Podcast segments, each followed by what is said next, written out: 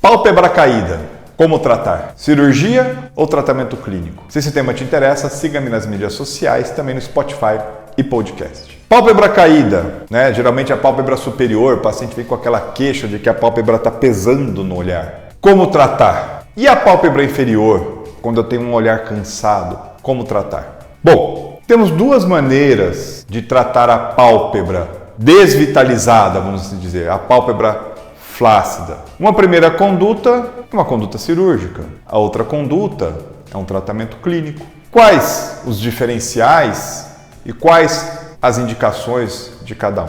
Então, primeiro de tudo, o que parte é da correta avaliação do teu grau de pitose, que é a queda da pálpebra, ou de flacidez, e desvitalização dessa pálpebra inferior. Se o grau de pitose não é a ponto né, de tocar, uma, uma, ideia simples para vocês, dessa dobra da pele estar encostando nos cílios, há uma chance de reversão ou de melhoria desse quadro com o tratamento clínico. Poxa, e qual é o tratamento clínico para isso? Eu tenho o meu protocolo de peeling para a pálpebra aonde a gente usa alguns princípios ativos que retraem a pele, entre eles também o fenol para fazer uma retração dessa pele. E aí você ganha qualidade e diminui essa pitose da pálpebra superior. Porém, se o grau de flacidez já é um grau mais acentuado, aí eu indico a blefaroplastia superior, que é a remoção do excesso dessa pele da pálpebra superior dos olhos. A pálpebra inferior, geralmente o tratamento clínico é mais comum. Por quê?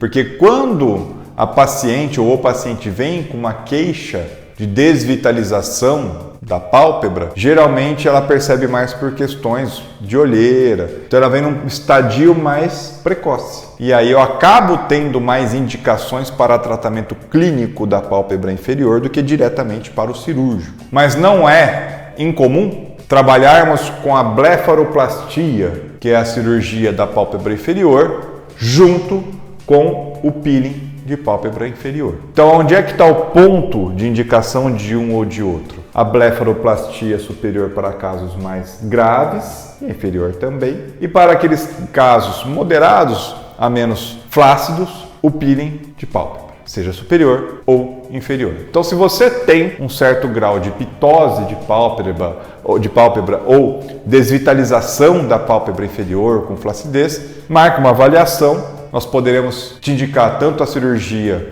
da blefaroplastia com o nosso cirurgião plástico ou o tratamento com peeling comigo. Tá certo? Espero ter tirado sua dúvida. Deixe seu comentário, porque é através dele que a gente gera nosso próximo conteúdo.